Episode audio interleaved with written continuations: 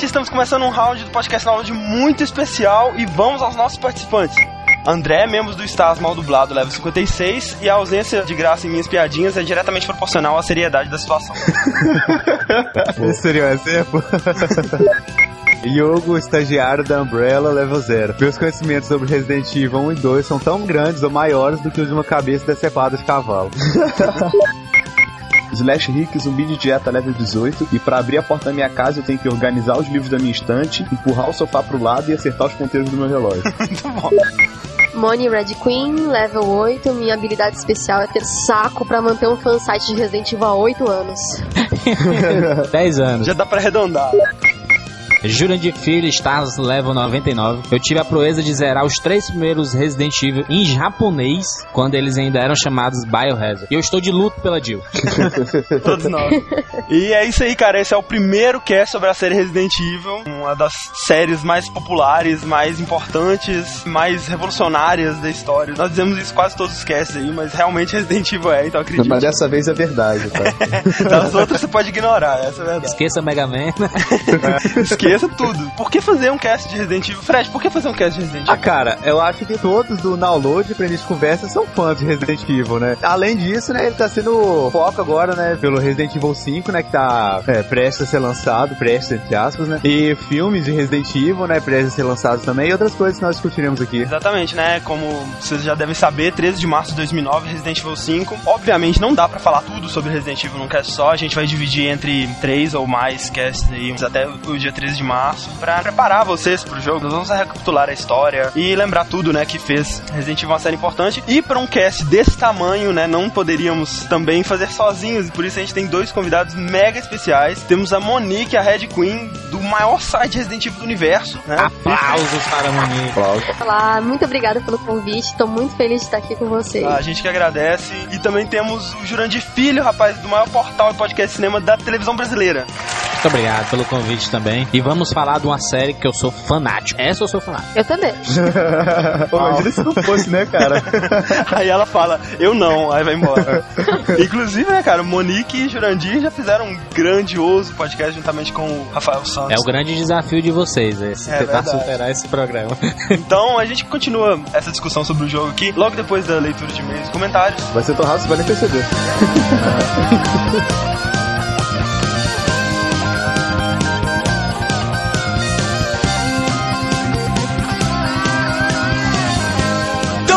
Lá para uma leitura de e-mails comentários. Estou aqui com o. É, já que nós fomos impedidos de fazer nossa revolução semana passada, né? É, o André ferrou a história toda, mas não adiantou não. Aqui estamos nós de novo, conquistando a leitura de e-mails, dando a facada nas costas dele mesmo, descaradamente. Um cast de sucesso, né? Top Game Show, todo mundo gostando. Felizmente, né, depois de um cast de Golden Axe, nada como um cast bem criticado, né, cara? É, as pessoas é, gostaram muito da participação do Então é, vamos começar com a leitura de e-mails. Então começa aí, Fernando. Ah, primeiro e-mail, então, do Game T, 16 anos, Franca SP. Eu fiquei imaginando o tamanho que eram os salgadinhos que o Yasu comeu, porque para um lugar com milhares de pessoas famintas, o custo dos salgados deve ser maior que todo estante dos jogos. Então o salgado deve ser daquele de festa de aniversário. E olha que ele não disse nada de refrigerante para acompanhar. Se bem que é, salgado japonês ainda deve ser uma coisa muito estranha. Diz ele que ele teve um fio de esperanças de que, como a Microsoft tava naquele negócio, fosse ter comida mais normal, sabe? Mais ocidental, mas dizer que não. Hambúrguer, McDonald's. Durante o evento, eu fiquei na minha casinha mesmo. Toda vez que o servidor de Warcraft caía, eu visitava o Game Trailers e assistia trailers dos jogos. Agora me diz uma coisa: como o Dead Rising não aguenta 8 zumbis numa tela, mas Monster Hunter aguenta um mundo imenso com gráficos muito próximos de 360 e PS3? Agora, só pra completar, eu acredito que vocês esqueceram de falar um pouco de Kingdom Hearts 358 Slash 2 Days. Ele estava com aparência idêntica ao Kingdom Hearts 1 e 2, e não imaginava que o DS tinha essa potência. Mais uma pergunta: por acaso as fotos que vocês postaram foram fotos que Yas tirou por partes, né? Como diria Jack Stripador, né? Vamos por partes. O Monster Hunter, sim, tá com gráficos muito legais, só que eu acho que é, é meio diferente, né? Um monstro gigantesco, bem feito e milhares de zumbis independentes se movendo Sim, sozinhos. completamente diferente. E eu acho que ele tava falando muito também do tamanho do cenário de Monster Hunter, né? Cara, fazer é, personagens assim interagindo e tudo mais é muito mais complexo ou muito mais pesado do que você criar um cenário grande mesmo. E sobre Kingdom Hearts, realmente, cara, a gente não, não falou quase nada de DS. É, eu acho que a gente falou só de Castlevania. Eu vi trailer de Kingdom Hearts antes da TGS e tá sensacional mesmo. Porém, na TGS em si, eu pelo menos não vi muitas notícias é, sobre Kingdom Hearts, não, entendeu? Era aquela coisa que todo mundo já sabia, ele É. mais passando trailer e tudo mais. Não teve um destaque maior. E sim, as fotos que postaram eram as fotos que Yasuo tirou, todas as milhares de fotos lá. Aqui, você percebeu o que ele falou no início? É, quando o servidor de World of Warcraft caía, eu vinha né, no site pra olhar as coisas e tal. Eu, eu tô percebendo que um dos nossos maiores concorrentes é o World of Warcraft. cara. não, velho, tô gostando disso não, hein? Cara, eu achei que ele é concorrente do mundo, cara. Porque ou você joga World of Warcraft ou você faz qualquer outra coisa da sua vida. Acho que a gente vai ter que começar a difamar a Blizzard pra resgatar os nossos ouvintes. Obrigado pelo e-mail, Game Muito obrigado. É, o próximo e-mail é do Diego Paulo Penkzoski, 22 anos, Ponta Grossa, Paraná. A propósito, o André continua sendo o cara que seleciona os e-mails. Então, se você quiser ter seu e-mail lido no download, você ainda tem que puxar saco dele. Não é do Fernando nem meu. Só você faz assim, você elogia o, a edição, elogia o, o design do site, que foi ele que fez. E, se possível, fale mal de algum outro integrante, que aí ele vai querer colocar mais ainda o e-mail, né? E elogia Portal também. Queria dar os parabéns pela qualidade impecável dos casts. Porque não é um ou outro, são todos. De menos de GTA, né? Vamos ser francos. É, Viu, viu? Esse cara, ele teve a visão. Tá puxando o saco do André, tá vendo? Por isso que tá lendo o e-mail dele. Comecei a ouvi-los depois de entrar no site Premium Podcast para votar no outro site. O pod deles até que era bom, mas um dos apresentadores era um tremendo escroto só porque tinha conseguido contato com algumas editoras. Achava que era o dono da verdade sua opinião era suprema. Totalmente oposto quando eu vi o primeiro pod de vocês. Round 8, Ultimate Play the Hair. Fenomenal. O melhor, vocês falam como a gente ouvinte. E por enquanto não ficam se achando pelo astronauta do sucesso. Por enquanto, aguarde. Por enquanto, filho, que a gente já tá recebendo muitos e-mails assim, falando É. bem da gente, a gente vai virar estrelinha daqui a pouco. Daqui uns 40 casts, todos nós no download vamos ser superstars egocêntricos e a heroína, cara.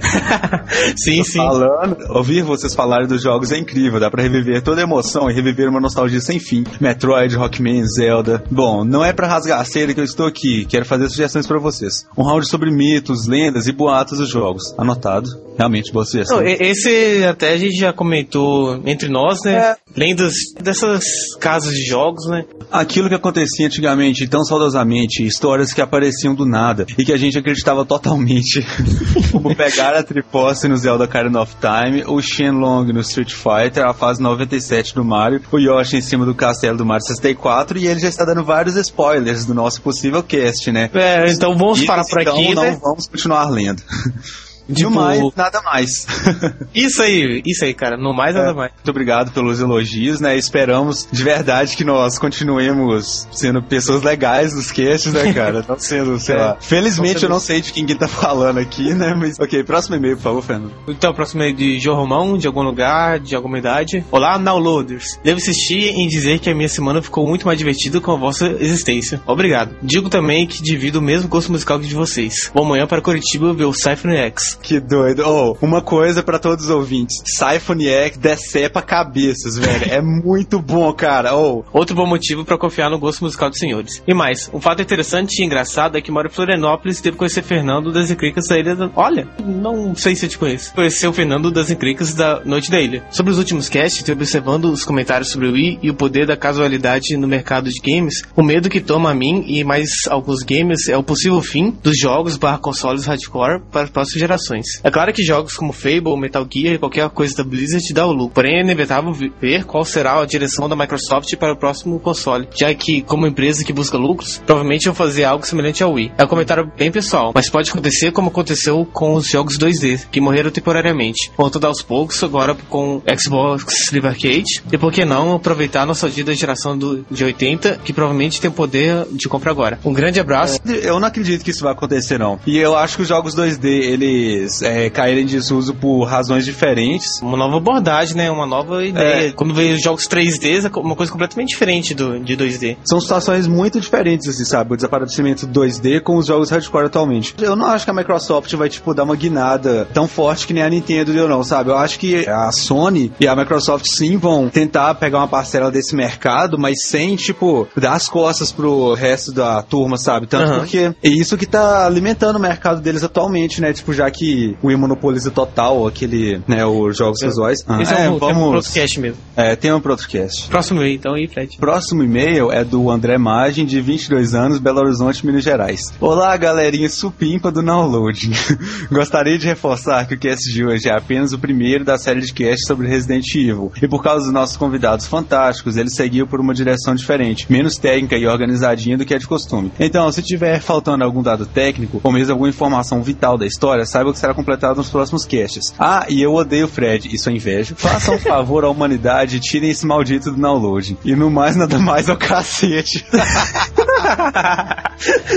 Dos nossos Semana comentaristas, é, eu diria que você é o mais chato de todos, é de longe o pior e mais irritante, mas enfim, né? Manda um e-mail de qualquer forma. Mas nós não gostamos de você. Vamos começar com os comentários agora, então. Tô achando estranho, né, que alguns dos nossos fiéis comentaristas não estão sendo tão fiéis assim, cara. Cadê o Dico e o Cadeira Negra? Pois é, cara, o Cadeira Negra nos Como abandonou assim? faz muito tempo, né? Será que a gente tá perdendo mais comentaristas pra World of Warcraft? Será que eles entraram nessa também, cara? Nossa, é bem, bem pensado. Pode ser que o World of Warcraft está sugando as pessoas, né, É. pro universo paralelo. Outra coisa também, né? Você percebe que nesses comentários o Diego tá querendo começar uma revolução aqui no download, né, cara? Tá começando a pedir foto, pedir não sei o que, sindicato do estagiários do download, né? Você tá vendo, É, não, né, é, o Diego tá, tá se achando, né? Tá achando que É. ele tem algum poder. cara? Tem um sumiço no Diego aí, vocês não estranham não, viu?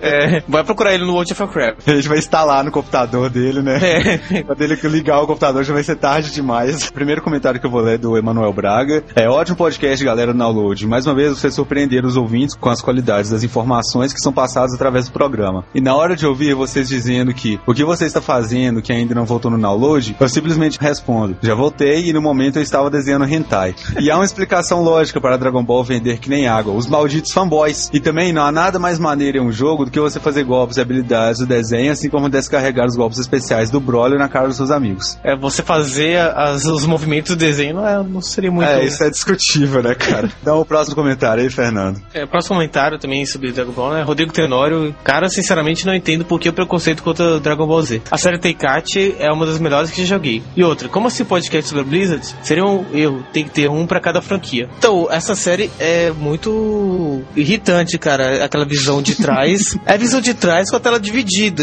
E é muito chato aquilo, velho. Não dá pra você entender Ah. o que tá acontecendo. A maioria dos jogos Dragon Ball tem esse lance da visão dividida, né? O problema é que, tipo, eles, meu, eles produzem jogos de Dragon Ball assim, que nem coelho, cara. É um É. atrás do outro sem pensar, velho, sabe? E todo jogo que lança você pensa, não tem mais do que colocar em Dragon Ball. E eles lançam mais cinco jogos mês que vem, sabe? não sei do todo mundo, mas eu gosto dos jogos de Dragon Ball, acho legal, Uhum. divertidos. Não é contra os jogos, é contra eles sempre estar lançando o jogo, que não tem nada de diferente. Acrescenta um ou dois personagens, depois de ter acrescentado todos os possíveis, né? O podcast da Blizzard seria sobre a história da Blizzard, né? Com certeza, pra cada Uhum. série, eu acho que já renderia um cast mesmo. É, ou até mais, né? Depend, dependendo da quantidade de informação que a gente encontrar, né? Sobre um jogo e outro. Mas é, a história é que nem a gente falou sobre a LucasArts, né? A gente vai falar sobre a Blizzard, falar sobre a trajetória da empresa, os Aham. eh, principais criadores dos jogos e tal. Falar, né? Quais jogos fizeram um sucesso, foram lançados e tudo mais. Faremos depois cast sobre os grandes, Sim. todos os títulos da Blizzard, né? é, o próximo comentário é do Felipe The Wolf Gustavo. Caras, esse round me surpreendeu mesmo, em vários aspectos. O round ficou excelente como sempre e isso me deixou bastante surpreso. Bem informativo, mas engraçado e trazendo informações bem legais sobre Resident Evil 5, Last Remnant, Sonic Unleashed e entre outros games, que ao meu ver dá um ar de download news, com certeza. Os, Com esses certeza. são os nossos mega download news, né? Sobre É, feiras. são- E são muito legais de serem gravados também, né?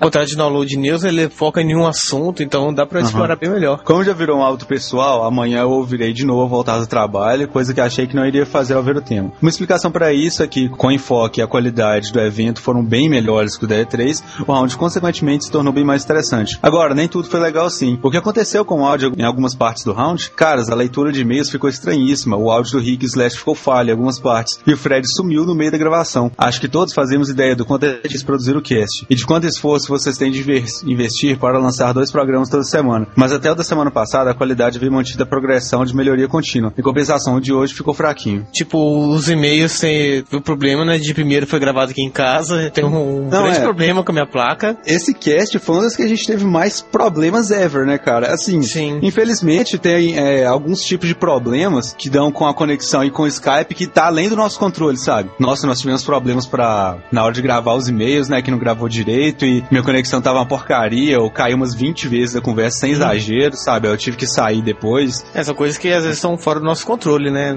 Próximo comentário então do Sunset Kid. Tem sim o Survival Horror com co-op, que é Obscure para PS2. Conheço ele de nome, Obscure. Eu acho que ele, ele era relativamente comentado nas revistas e tal, há um tempo atrás. Talvez no caso de Obscure não atrapalhe tanto, pois ele é menos de sustos e mais de resolver puzzles. Lembre que na época que iam lançar o Resident Evil Outbreak 2, contaram o motivo de não haver um chat de voz ou pelo menos um texto no jogo. E um dos produtores disse que isso ia tirar completamente o feeling de Survival Horror. É bem como, como fala, né? Se você puder ter sempre um amiguinho do lado, vai perder bem o clima de Survival Horror. Vai. Só que eu, eu acho que Resident Evil 5 tá mais caminhando pro jogo de ação, né? Como sim, podemos ver sim. em trailers e tudo mais. Sobre Yori no KOF, lembre que o Ash tirou os poderes dele no KOF 11. A roupa dele não mudou tanto. Se vocês virem algumas imagens, vão notar que apenas tiraram a camisa branca que ele usava por baixo e aumentaram um pouco a camisa de cima. E colocaram uma coleira irritante no pescoço dele. Né? Sobre a Tatsunoko, um anime bem conhecido deles por aqui é a Shurato. Vai, Shurato, vai. Shurato. Siga seu dom, lute com a força do leão. Embora o Shurato não vai estar no jogo. Como assim, cara? Shurato era muito massa. É. Também, também Speed Racer e Kachern, que está recebendo um remake atualmente. É, é. Kachern foi um filme, assim, é, eu acho que ele fez mais sucesso no resto do mundo do que aqui, apesar de que ele tem pra alugar, ele é uma coisa meio underground aqui, né, o remake dele. Aqui no Brasil eles traduziram como Cacherne, renascido do inferno. não sei, sim, não tem nada a ver, velho. No mais, nada mais. Uhul. Parabéns, Fernando, você criou um monstro.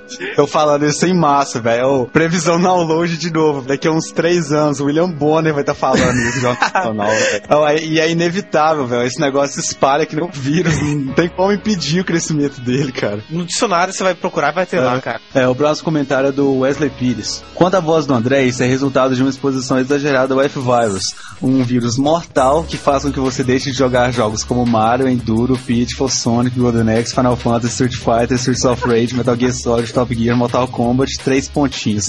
Ha, ha, ha. Parabéns, Wesley. Você criou... Não gostei. É, F-Virus, é. E ele vai além, ele diz pro Xingo, muito boa, Xingo. Agorinha o povo vai começar a perguntar, fulano, você jogou Golden Axe? Já? Porra, você traiu o movimento Fred, velho. Fazer o quê? Né? Então vamos dar né, os nossos recados finais. Prêmio Podcast 2008. Estamos na reta final. Reta é, final, cara. Aproveita agora porque você nunca mais vai poder votar no Prêmio Podcast 2008. Cara, Essa é a última semana e depois nunca mais. Estamos roendo unhas aqui, meu. O clima tá tenso, velho. Votem nessa bodega. E ainda não deu game over, cara. Mais uma coisa, inédito isso na história do download. Duas pessoas, dois ouvintes acertaram o tema desse nosso cast, né? Pois Palmas é, aí pro Palmas, Joker, que acertou, né? Palmas pro Joker, né? Palmas Como não? Né? No Twitter. E pro Ramon também, cara, que acertou, né? No MSN, né? Que citou 85% da lista mundial de jogos já lançados, inclusive títulos japoneses e títulos de outros países, os quais eu não conheci, mas entre eles estava Resident Evil. Então, né, o Ramon também acertou. O Ramon acertou os próprios somos 20 casts, né? Porque ele falou tanto jogo, tanto jogo. Continue aí então com o podcast. Já que eu estou fora disso, então no mais nada mais. There are only three STARS members left now Captain Wesker, Jill, and myself. We don't know where Barry is. Chris Redfield.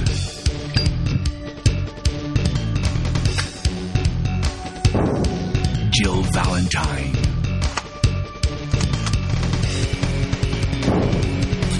Gary Burton.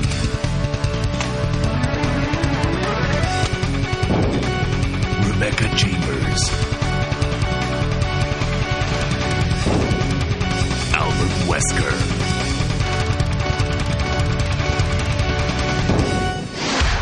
Resident Evil.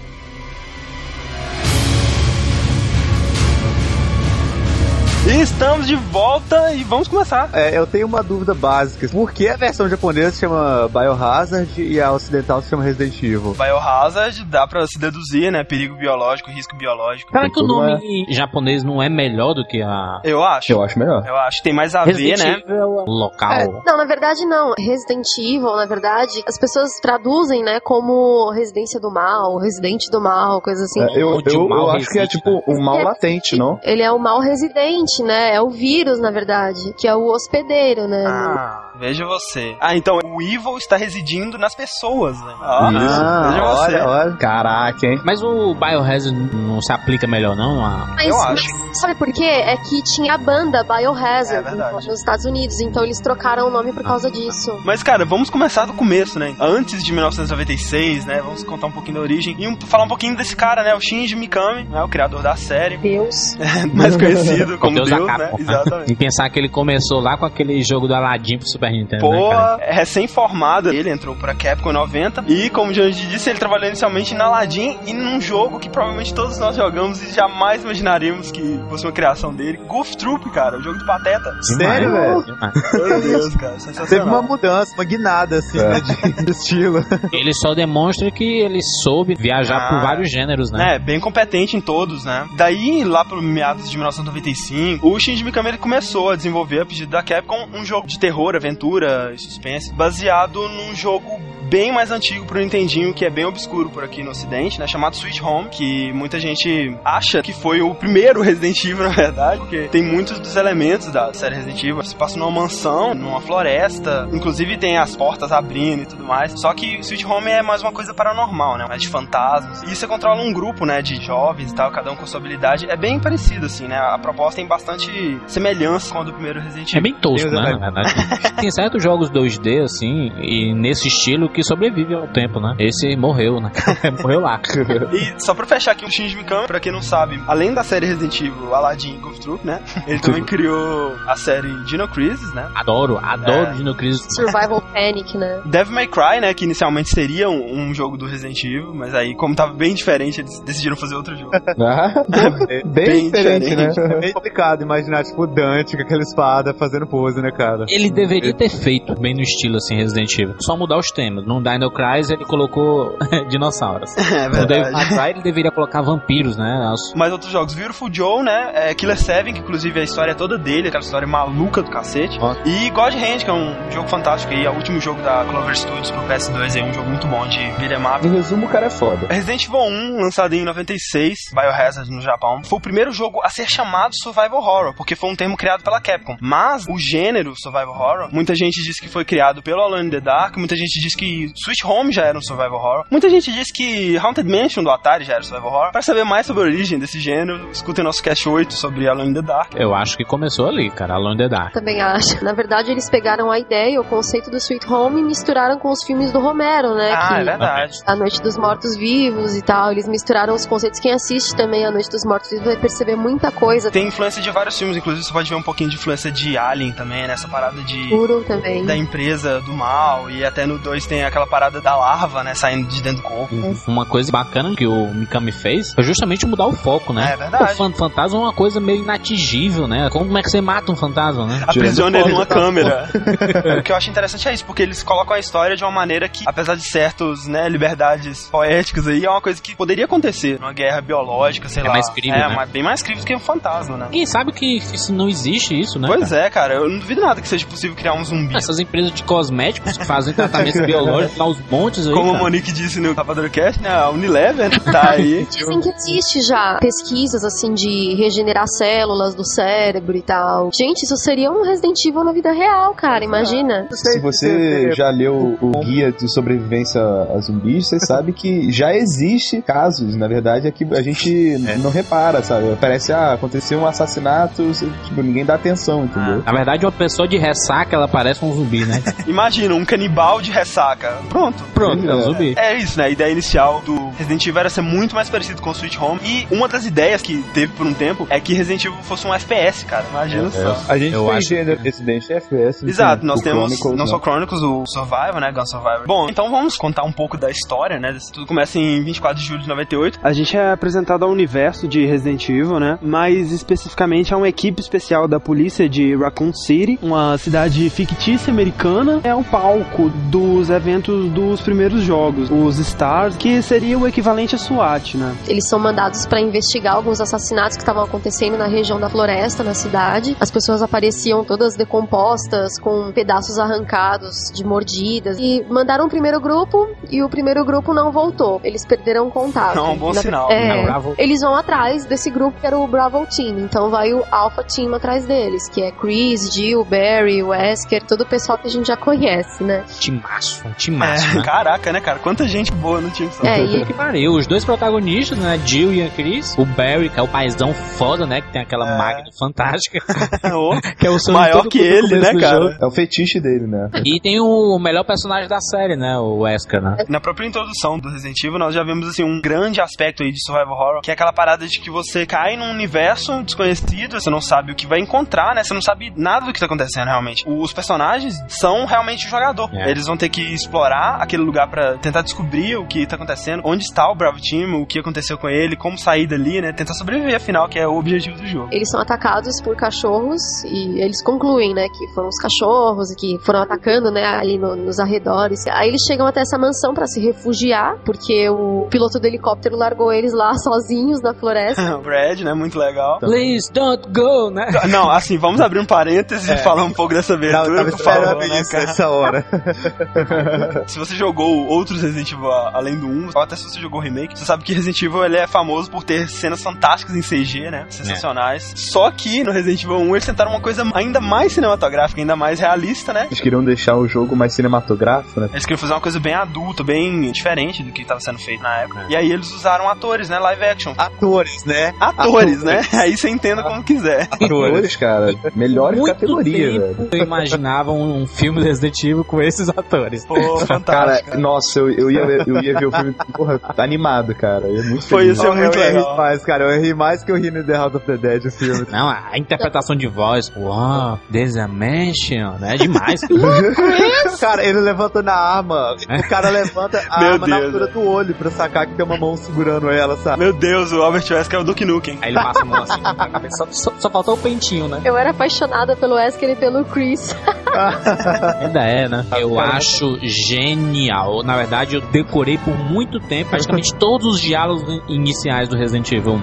Cara, Resident Evil 1 tem uma das piores dublagens né, da história. Começou ali os, os jogos com dublagem, né? Antigamente. Ah, com certeza. Foi uma coisa indispensável pro jogo, né? Pra ambientação e tudo mais. Do O Wesker, ele é o comandante do Alpha Team. Alpha né? Team, né? Eu nu- nunca entendi por que, que eles mandavam o Bravo time antes do Alpha. Aí eu, eu me confundo nos membros. Talvez porque o Alpha seja melhor e talvez eles não esperassem que fosse É, uma coisa tão. né? Você não manda o seu esquadrão principal pra uma missão inicial, assim, né? E bom, falando mais aí da abertura, né? Provavelmente vocês que jogaram o Resident Evil 1 de PlayStation não viram a abertura por completo, né? Ela veio censurada, sem aquelas cenas horríveis do início com pessoas mutiladas. Fiquei impressionado. Eu cara. também. Eu acho que ela veio censurada porque tava muito ruim, né? Porque era muito. E daí eles são atacados pelos cachorros, né? Os cérebros. E aí eles entram Na na mansão. mansão abandonada, né? Tem a apresentação dos personagens. Rebecca Chambers.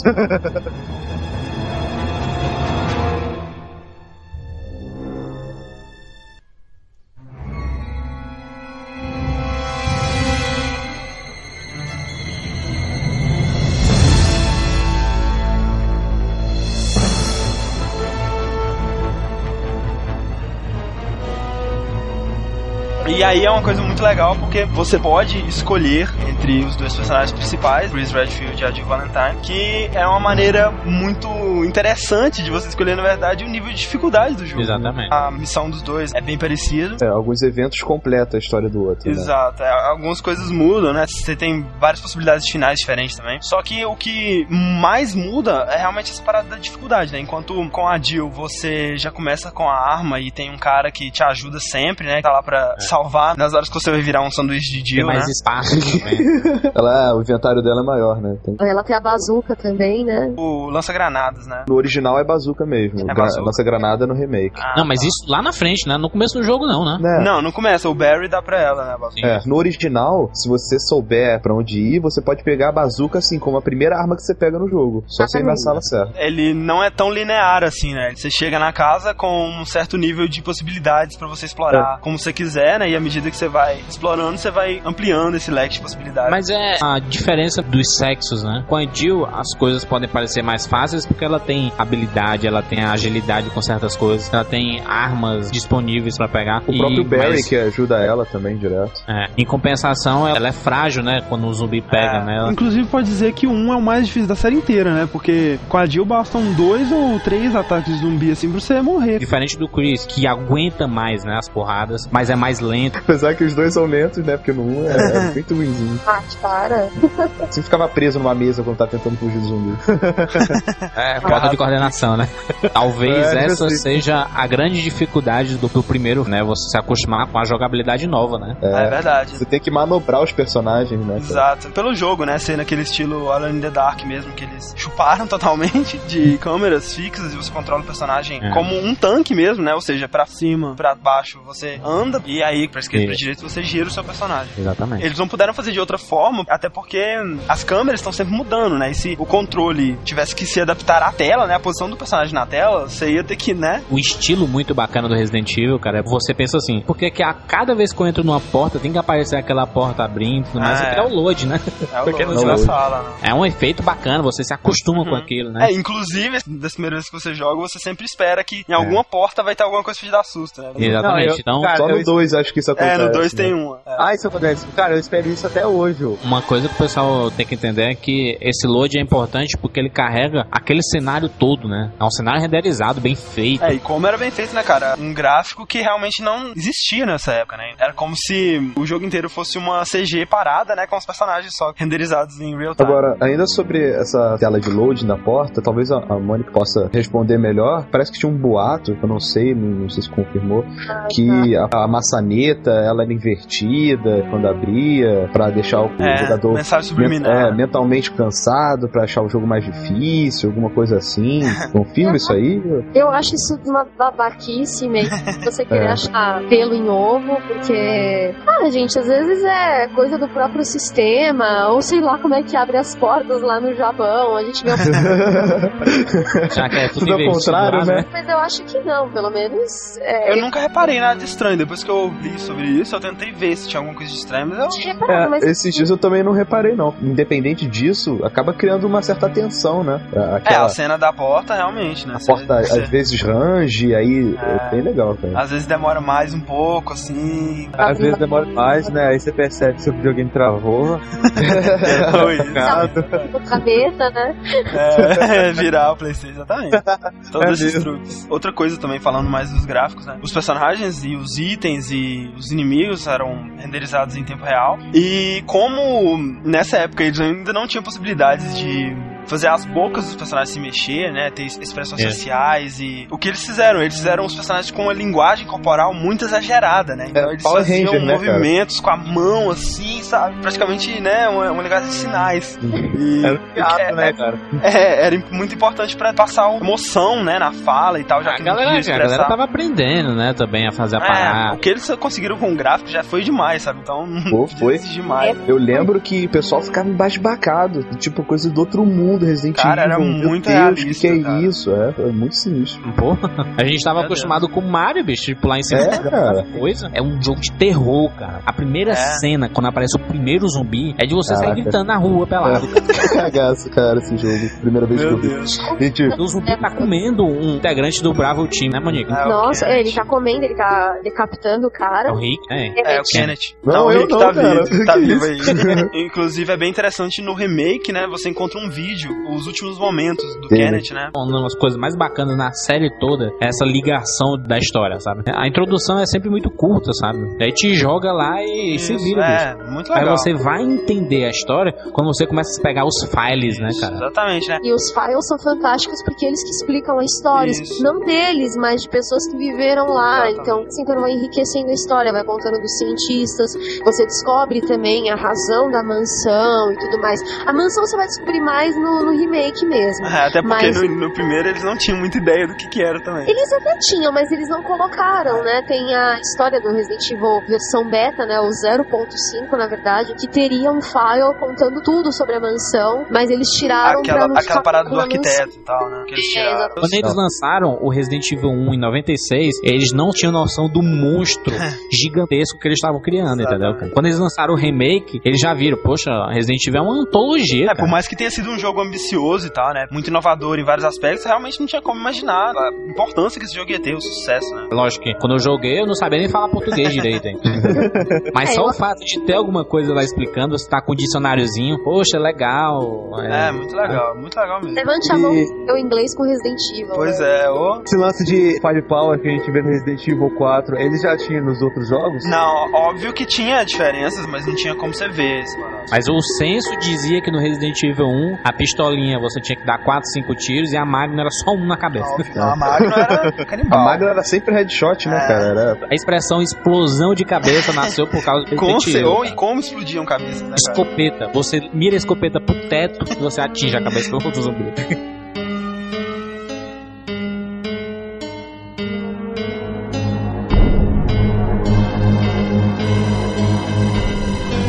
Então, vamos falar um pouquinho da jogabilidade, né? A gente já começou a falar da movimentação e tudo mais, né? Um dos elementos de toda a série Resident Evil é essa parada de você procurar itens, né? Não só itens que vão te ajudar a enfrentar inimigos, mas também itens pra puzzles, né? Que você encontra em vários lugares, e chaves, e mapas, e os itens mais bizarros, tipo, sei lá, uma Joia. joia, uma caixa de joias que tem uma, uma chave escondida. Inclusive, essa é uma coisa muito interessante que só tem no primeiro, eu acho que no Código Verônica. Enfim, no primeiro tem. Você analisa os objetos em 3D, né? Você pega os objetos, você pode analisar eles tridimensionalmente e você pode encontrar coisas nesses objetos, né? Parte dos Exatamente. puzzles é você, sei lá, virar o livro e encontrar uma chave atrás dele. Ou abrir um livro, né? Você Isso. abre um livro e tem uma chave dentro dele. É no 1, no remake e no Code Verônica que tem isso. E o mais bacana, cara, aqui é onde diferencia os homens das crianças, sabe?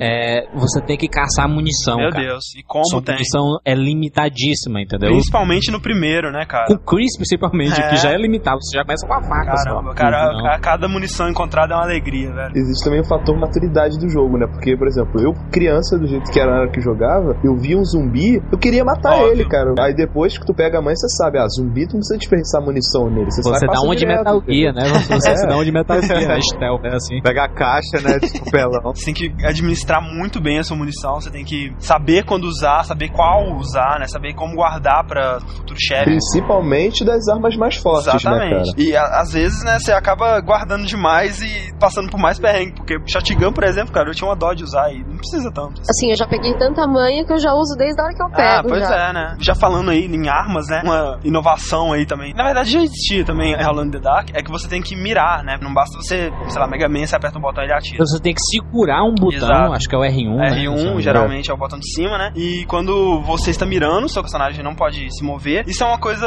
que realmente poucas pessoas estavam acostumadas. Inclusive, eu conheço uma pessoa que odiava Resident Evil. E aí, quando eu fui ver porque ela odiava Resident Evil, é porque ela achava que o personagem não atirava, né? Ele não sabia mirar. E aí ele achava que tinha que passar Ah. o jogo inteiro desviando dos zumbis. Não era eu. Caraca, Claro. Tá. Esse merece, Esse né, cara? merece. Meu Deus do céu. Dá um abacaxi pra ele, manda, manda pro correio. Fantástico. É, tipo, a arma é enfeite, tá ligado? Além de economizar munição, ainda tem um empecilho a mais, né, cara? Que você tem limite, né? Do seu inventário. Isso. No caso do Chris, apenas 6 slots, né? E no caso da Jill, 8. Isso. E você tem que saber o que levar, né? Você não pode ficar com todas as suas armas e munição pra elas ao mesmo tempo e, sabe, itens pra recuperar seu health. E pra isso tem uma coisa muito interessante, né? Que são os baús, né? Inclusive, né? Você vê que Resident Evil não é só científico, né? Tem um pouco de mágica aí também, né? Os baús. Os baús atemporais, né? Eles comunicam entre si, um portal, um vortex. né? Inclusive na localização americana que eles fizeram no jogo, os americanos eles queriam tirar essa parada dos baús se comunicarem entre si, né? O que seria sacanagem. Caraca, isso é impossível, cara. que isso? A gente, a gente tem que saber que isso é um é, jogo, né? também, não, não é pra tanto, né, cara? No remake tem um modo em que os baús não se comunicam. Ah, é verdade. que chama Survivor. Por exemplo, se você deixa uma coisa num baú dentro da mansão, naquela sala ele vai estar lá, o item naquela sala. Então você tem que saber muito bem, você tem que planejar uns baús-chave, assim, pra deixar as coisas, não deixar em qualquer um. E mesmo Então, assim, não- então falando do baú, é até legal a gente mencionar que os locais onde tem baú e a typewriter, né, a máquina de escrever pra salvar o jogo, são os locais mais tranquilos Exato, do, velho. do Quando jogo, você vê né? um Você- baú e uma máquina de escrever, cara. É o- a sensação mais fantástica do jogo. É você sair do load da porta e a musiquinha. E cara, eu não sei como é que até hoje eles não fizeram a sacanagem de ter alguma coisa. Tipo, você tá lá, né, Ah, mexendo não, no baú não e quando você sai do baú tem um zumbi atrás de Pelo você. amor de Deus. É tipo sagrado, né, cara? Seria muito. É Coisa bem lembrada, uma coisa bem lembrada é a forma que você salva o jogo, Exato. né? Porque não é, você não pode salvar um milhão de vezes, né? Você tem que ter um, Uma fitinha de um, tinta. um cartuchinho É. de tinta, né? Que bom que os zumbis são analfabetos, né, velho? Se você soubesse usar aquela máquina de escrever, você tá com problemas. Não, ainda bem que eles conseguem abrir portas, né? Ainda bem. Ah, é. Ainda. Não, né? você chega na sala da máquina de escrever, a máquina de escrever está quebrada, caída no chão. Pois seria Foi muito- sacanagem, né, meu? Mas alguns zumbis conseguem abrir portas. É, Tem no, mas Resident- não são os mais inteligentes, né? Eles arrombam as portas, né? No, É, no Outbreak eles arrombam as portas. E um tem um deles que ele tá descendo uma escada, tem até uma animação. E ele começa a mexer na maçaneta. Na hora que você vai na direção da porta, ele abre a porta. é pra você é, tacardia, né? Quebra um paradigma, né? Você vê o zumbi ab- abrindo a porta. Pô, é, é, a porta. Como assim? Você não pode Como abrir assim? ela. Até a porta, não!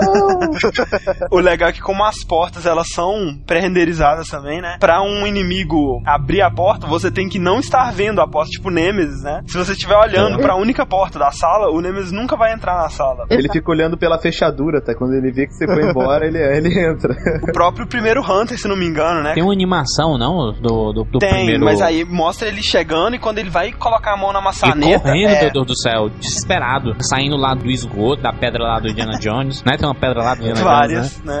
Aí Então, os Hunters, eles são, pra mim, as melhores criaturas do Resident Evil 1. Depois o Tyrant, né? Ah. Eles são muito inteligentes. Meu Deus, é a hora do pânico naquele jogo. Pânico total, meu Deus. O cara. Eles são se tiver- violentos demais, né? Se você tiver um pouco já com dano, ele voa no seu pescoço e adeus. E né? pistolinha, não mata aquela parada, não. Tem que Ah, ser uma arma, escopeta, no mínimo.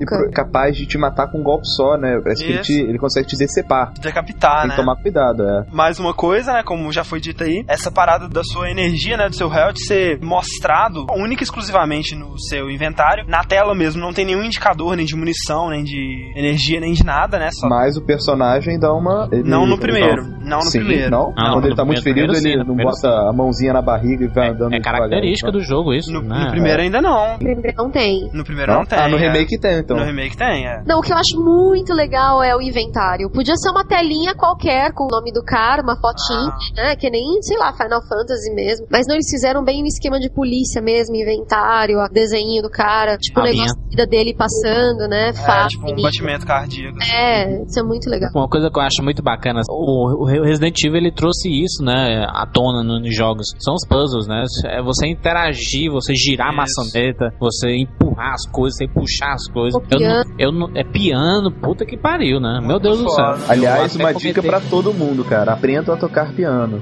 Todo mundo é, tem que aprender É, a nunca se piano. sabe quando você vai precisar de tocar um piano pra abrir uma porta, né? Aprenda o Beethoven, né? Exato. Sonata. É, tem que pôr isso no guia de sobrevivência quando É. Chegou uma parte que eu acho fantástica, que é um corredor cheio de quadros que no teto tem vários corvos. Ah, né? sim, clássico. Mas Só que você tem que fazer uma sequência de quadros baseado na escritura dela. Como é que eu vou entender aquilo em japonês, sabe, cara? Não, passei, até, até mesmo em inglês, né, cara? A maioria das pessoas não entende. eu passei três meses. Ah, todo mundo, eu acho. É, clássico. E, o né, pior cara? é que toda vez que você erra a combinação, os corvos te atacam, né? Você tem que sair da sala. Tem os livros, né, de Resident Evil, escritos por uma, Eles por são uma culpados. por uma inglesa chamada S.D. Perry e ela explica mais ou menos a razão por que, que eles atacam você. Parece que quando você erra a combinação, eles tomam um choque. e Ah. aí eles saem daquele poleirinho, né? E eles atacam você. É, tipo, Muito irritável. É, eles não são inteligentes e viram que você errou. É, Corre tipo, te zoando, né? Ah! É, errou, sai daqui. né? Todo mundo Errou, última nota. Então, mais uma coisa são os itens, né, de recuperar health, que são bem específicos, assim, da série Resident Evil, bem característicos, né? Tipo, estranhíssimos, né, cara? Assim, primeiro que o T-Virus ele deveria, né, em teoria, ser contagioso, né? E você tem a cura, né? É, vamos por partes, né? É um vírus, cara. É o vírus mais maligno que já foi inventado pela humanidade, mas por outro lado é o único vírus que, tipo, meu, você pega um matume que tá lá no canto, assim, da sua casa e esfrega no ferido e você cura, sabe? Como assim? Exatamente. Como que isso mata o vírus, cara? Como isso é possível? Os cientistas da Umbrella devem ser muito frustrados, né, cara? Porque eles Não. E é interessante porque a única pessoa que conhece a cura, né, são os protagonistas da série, assim. Todo mundo que é mordido por um zumbi vira um zumbi, né? Mas você tem a cura, né? O sprayzão do mal e a ervinha do poder, né? Cara, bem pensado, André. Quando os zumbis começarem a atacar aqui, né? Como diz o Nerdcast, vai acontecer. Eu, inclusive, eu sonhei com isso um dia desses. Foi legal. Ou eu vou pegar a primeira samambaia que eu ver na rua, velho. É minha. Vou jogar dentro da mochila e é isso aí, cara. É, você encontra sprays, né, que recuperam seu health por completo, e ervas, né, como a gente disse, é supostamente medicinais aí. Medicina alternativa de Resident Evil. Tem três variedades dessa erva, né, tem a erva verde, que ela recupera é, uma parte do seu health, a erva vermelha, que você não pode usar sozinha, e a erva azul, que cura poison, né, alguns inimigos te infligem o estado poison. E o interessante é como você pode misturar essas ervas, você pode misturar até três ervas em tipos diferentes. Três ervas verdes, que ela aí tem um efeito de um spray, né, misturar uma erva verde com uma vermelha, que ela tem o efeito de três ervas verdes misturadas, e misturar uma de cada, né, que aí além dela recuperar todo o seu health, ela cura o poison.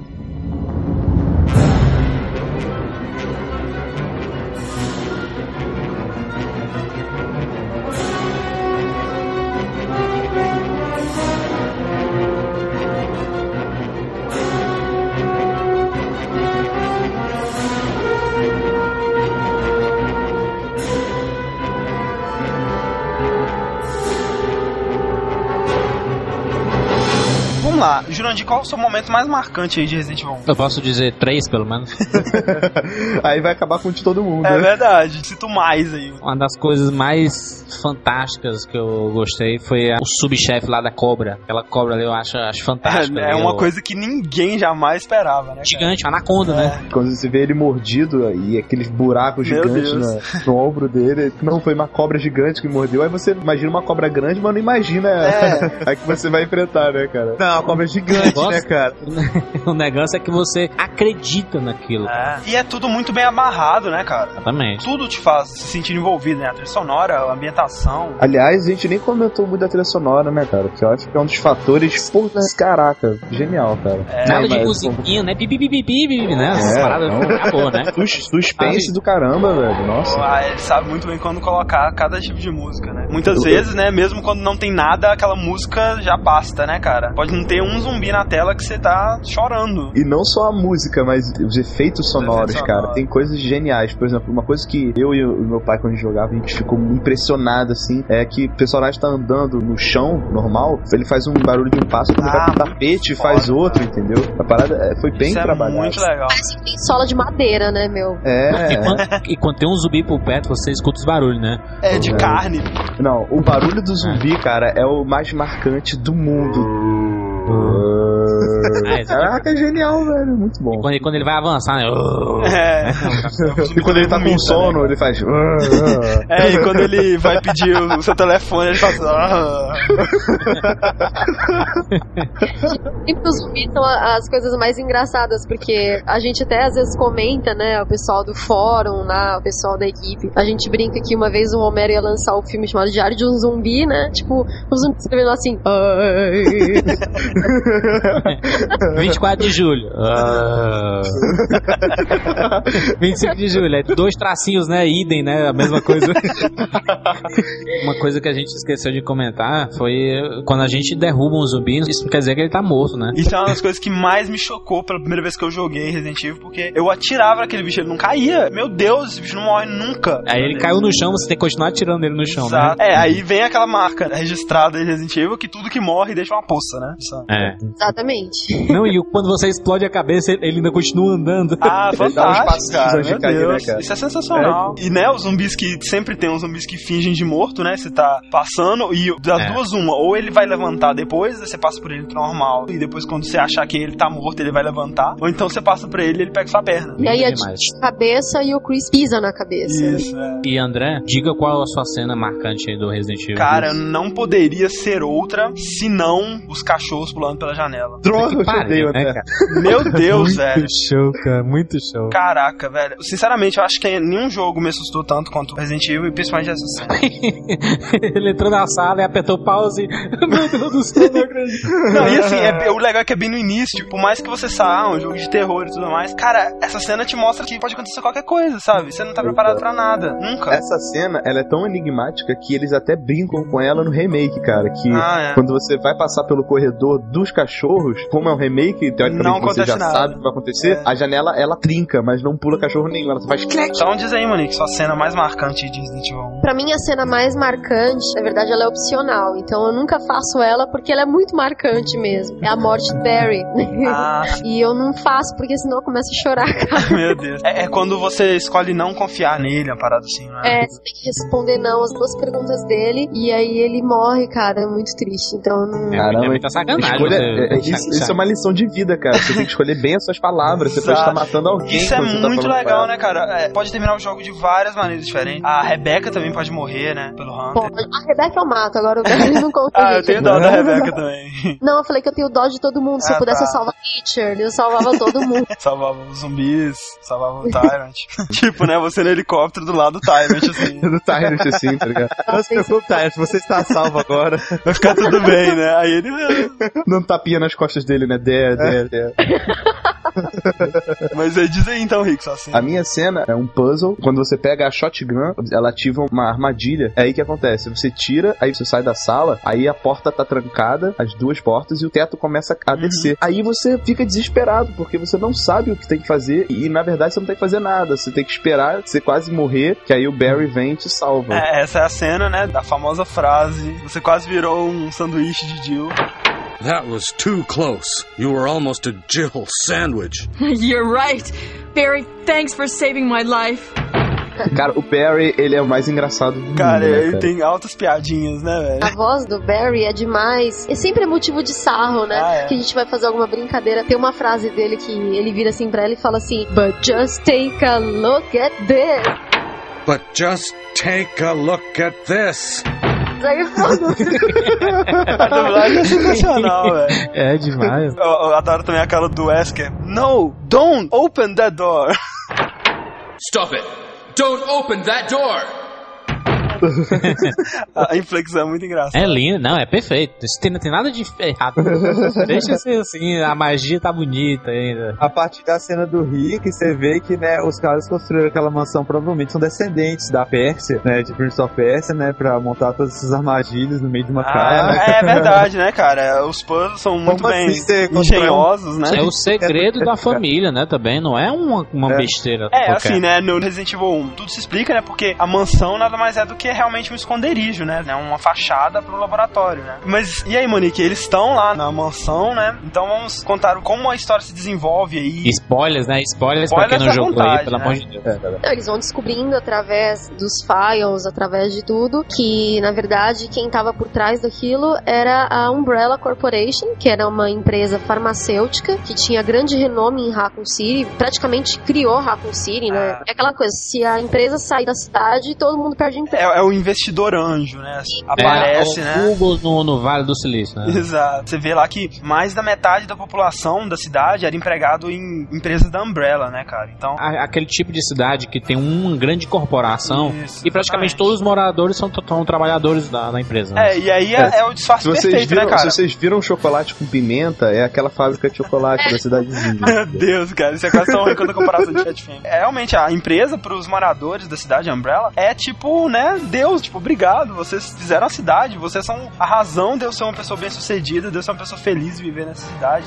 E por ser uma empresa gigante, eles conseguem manipular tudo, né? Tudo, é, A eles têm pessoas infiltradas na polícia, na, na imprensa. tipo, O você- mesmo, né? Exatamente, né? O líder do Alpha Team, cara. É, ele quem? fundou o, É, o Stars, né? Sabe? Então é. Isso, e aí a Umbrella tinha essa parada de indústria farmacêutica e tal, mas também era uma fachada para o que realmente interessava pra ela, que era a pesquisa biológica, né? pesquisa de armas biológicas. Que ela fazia secretamente em vários laboratórios espalhados pela cidade e pelo mundo, né? Por que não? E inclusive nessa mansão, que é onde você se encontra. E aí você vai descobrindo, né, ao longo do jogo, que os zumbis que estão lá e todas as outras criaturas, elas são infectadas por um vírus, né? Um vírus criado pela Umbrella, chamado T-Virus, ou, né, Tyrant Virus, né? O vírus Tyrant. O que é o T-Virus? T-Virus é um, um vírus que ele regenera células mortas. No filme mesmo, eles utilizam muito isso, né? Tanto que no filme lá do Apocalipse, que os fãs chamam carinhosamente de Apocalixo,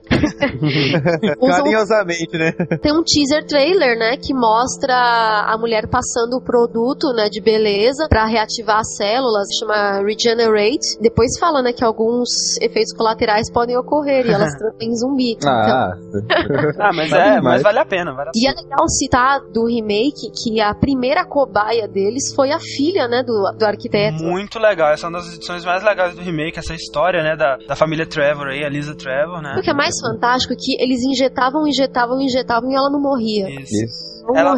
Inclusive, ela vai ser muito importante, né, pro 2 aí, a gente vai falar dela mais tarde. É uma história trágica, né? A família dela inteira foi usada como experimentos, né? E essa Lisa Trevor, ela virou um monstro horrível, né? Um dos monstros mais horríveis já feitos em Resident Evil. É uma mulher, né, com as mãos ah, algemadas, né? Algemadas. E a cabeça coberta por rostos, né? Peles de arrancadas de rosto. É que ela arrancou da mãe e colou nela pra ela não perder mais a mãe. Isso. E é muito perturbador porque ela fica procurando a mãe, né? A mãe dela já morreu. Há É, é- é no 2 que aparece ela, né? Na verdade. Não, é no remake do 1. Ela basicamente é imortal, então. né? Sim, ela tá há muitos anos lá, muitos. Se você olha o Wesker's Report, ele conta, né, da primeira vez que eles viram essa menina lá e tal, que era, eles chamam de ela, né? E isso aconteceu em 1978, 20 anos que ela tava dentro da mansão, sendo usada de experimento. Falando mais aí, então, do T-Virus, né? Ele foi descoberto, né? Eles estavam pesquisando com o vírus Ebola e misturaram ele com um vírus progenitor, né? Que eles tinham encontrado, Edward Ashford, né? Isso, e o Sr. Lord Spencer, É, que, que é o dono da mansão. dono de tudo. Ele, na verdade, assim, ele não era o único dono, eram mais dois. Ele, Edward Ashford, né, que era da família Ashford, que aparece no Aham. Code Verônica, e o James Marcos, né, são É, os que três. aparece no zero. só. É, exatamente. E aí- Ele é o cofundador da Umbrella, né? E são os três, no caso, né? E aí os três encontram esse vírus progenitor, que eles chamam, né? O, o Ashford era o que tinha as melhores intenções, né? Ele queria, na verdade, usar pra curar eh, as pessoas que tinham paralisia, essas paradas assim. Regenerar células mortas mesmo. E os outros, eles... câncer, né? O câncer Isso, que... é, exatamente. Só que, obviamente, o James Marcos e o Spencer, eles abriram o olho, né? E pensaram que tinha muito mais coisa aí. É, é criar super soldados, né? que- Até porque a indústria bélica dá muito mais dinheiro Com do que certeza. salvar as pessoas. né? Qual que é o papel do, do Wesker aí no vírus, né? Como que ele chega, como é que ele põe as mãos no vírus e tudo mais, qual a participação dele. É um agente duplo, né? Ele era um dos pesquisadores, ele começou como pesquisador, como cientista mesmo na Umbrella. E ele e o William Birkin, que é do Resident Evil 2, que a gente vai falar sobre ele, eles eram muito promissores. Eles saíram dos estagiários, né, mais promissores e foram mandados pra mansão mesmo pra trabalhar lá e começaram a estudar o ebola e tal. Então ele foi vendo, né, o que estava acontecendo lá e tal, o, o potencial do vírus. Acho que a ambição foi falando tão mais alto que aí ele teve a ideia de pegar todos os dados pra ele, É, né? e tipo, vender, né? Que a Umbrella não tava dando tanta importância, né? ele, se- ele se vendeu pra uma outra empresa, né? E como todo pesquisador, ele documentou tudo, né? Toda a experiência. Inclusive, todos estes documentos tem lá no FIF, né? Traduzidos e Oh, tudo. pois é, muito bem lembrado, né? Quando você se aprofunda na história, você acaba descobrindo que foi o Wesker, né, que levou os, os times, né, as equipes do Stars pra mansão, exatamente pra ele poder testar essas armas biológicas criadas pelo T-Virus e reunir esses dados que ele precisava, né? Exatamente, eles foram cobaias também, né? Eles estavam como cobaias. Eles, eles não podiam pegar simplesmente caras não preparados, né? É. Zé Mané, assim, desarmado armado, pô, o zumbi, o Hunter, qualquer um vai matar na hora. É. Então ele tinha que pegar os caras, né, sabe? O Wesker é fantástico. Todo mundo diz ali que o Sephiroth é um dos maiores vilões dos jogos aí. Na verdade, o Wesker é muito mais filha da puta. Pô, ele é frio, né? Ele é cínico, né? Puta que pariu, o cara não morre, cara. A cada jogo ele fica pior, né? É. Mas Ele tem um carisma tão grande, de tão filha da mãe que ele é, que você é, acha ele fantástico, sabe? Você acha o personagem fantástico. Ah, Não, sem contar que ele não só engana os personagens do jogo, ele te engana quando você tá jogando pela primeira vez também, né? É, e, não, e, e depois você vai descobrir que ele tá enganando a Umbrella também, né? Então, assim, enganou todo mundo.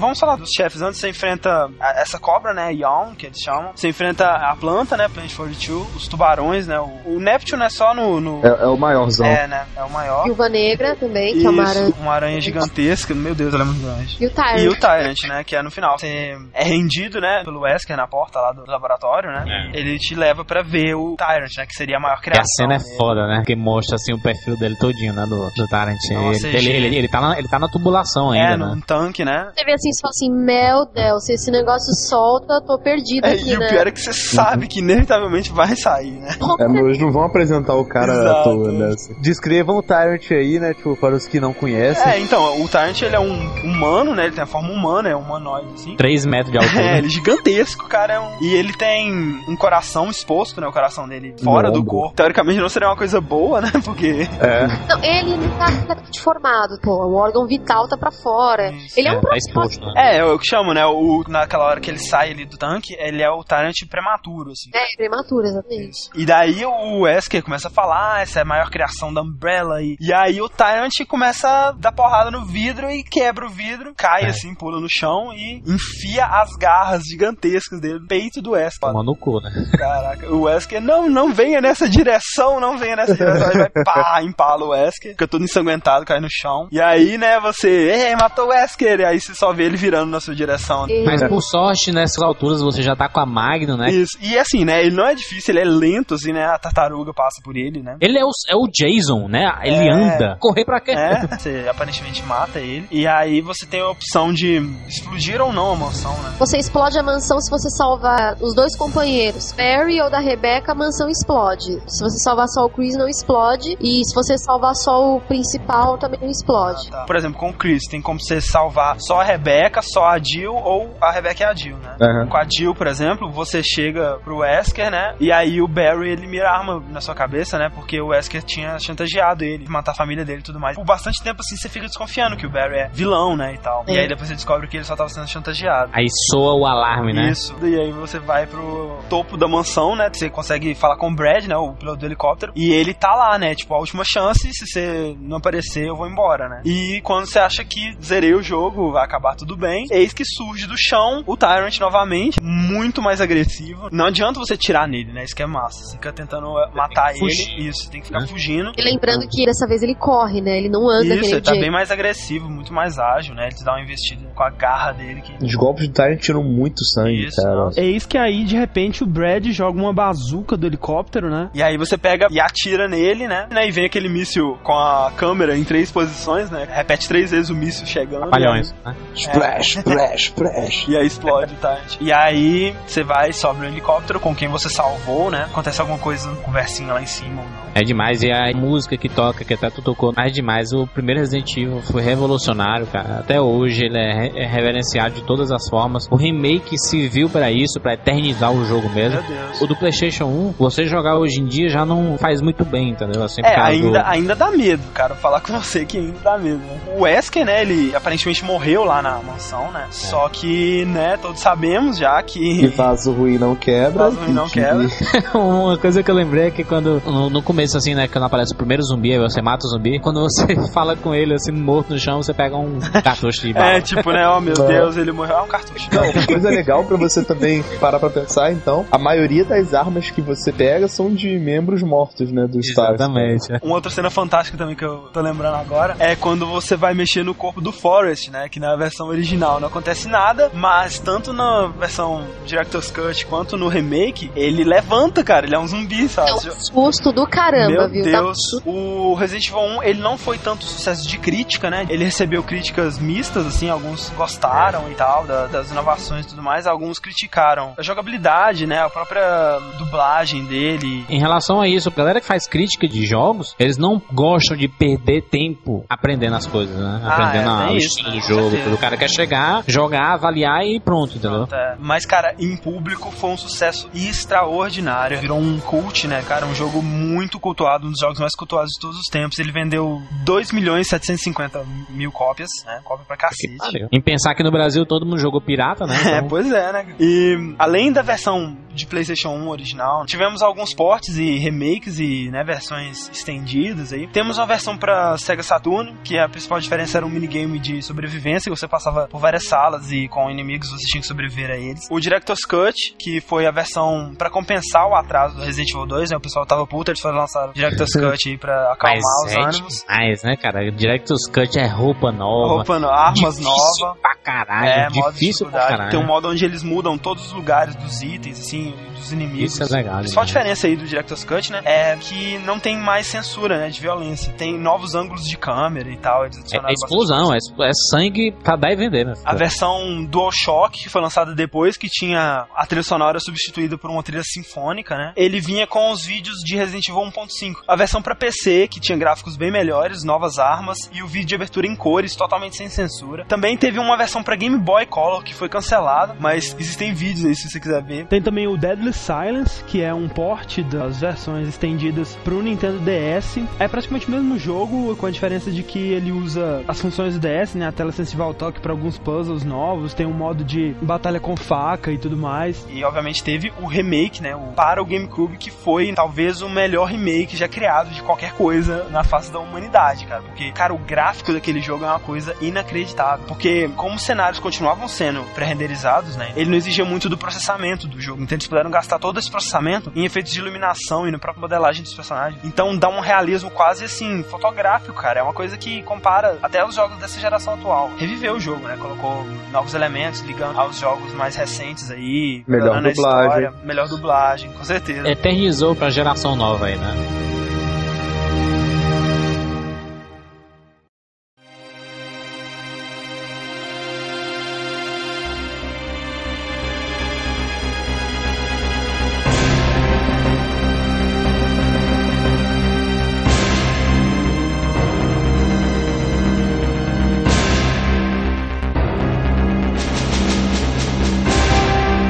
Antes de falar do Resident Evil 2, a gente tem que colocar como parâmetro uma coisa interessante que o primeiro Resident Evil ele consegue assustar e dar medo, né? A questão dos zumbis, os primeiros jogos que apareciam zumbis e tudo mais. A partir do Resident Evil 2, o medo foi embora. Eu também, eu também senti Talvez voltou no Resident Evil 4. Eu senti que o medo da série foi embora no 2 e ficou só no susto. Eles exageraram tudo susto, sabe? Tem certas coisas Mas assim. eu tenho meio que uma teoria, eu acho que é porque ficou muito banalizado. E é uma coisa que tem em todo lugar, sabe? É, A cidade toda é contaminada, aí você vai até chegar à delegacia. É, aí, então no Uma primeiro jogo aparecia do nada, o cara tava no chão morto. Pra jogo mesmo, Resident Evil 2 é muito melhor, né? Assim, É, assim, Ah, o, o Resident Evil 2 pra mim é o meu favorito, assim, tanto por causa da história, por causa dos personagens e por causa da jogabilidade também. É o meu favorito de todos, sabe? Pra mim, não sumiu não, cara, porque a música... Olha, a primeira vez que eu joguei Resident Evil 2, eu quase tive um troço, porque tem uma música no, no primeiro andar da mansão Fantástico. que parece que tem alguma coisa, tipo uma porta arrombando, uma janela quebrando, alguma Aham. coisa. Que toda vez que fazia esse barulho eu falava, ai meu Deus do céu, alguém invadiu o lugar. É essa daqui, ó.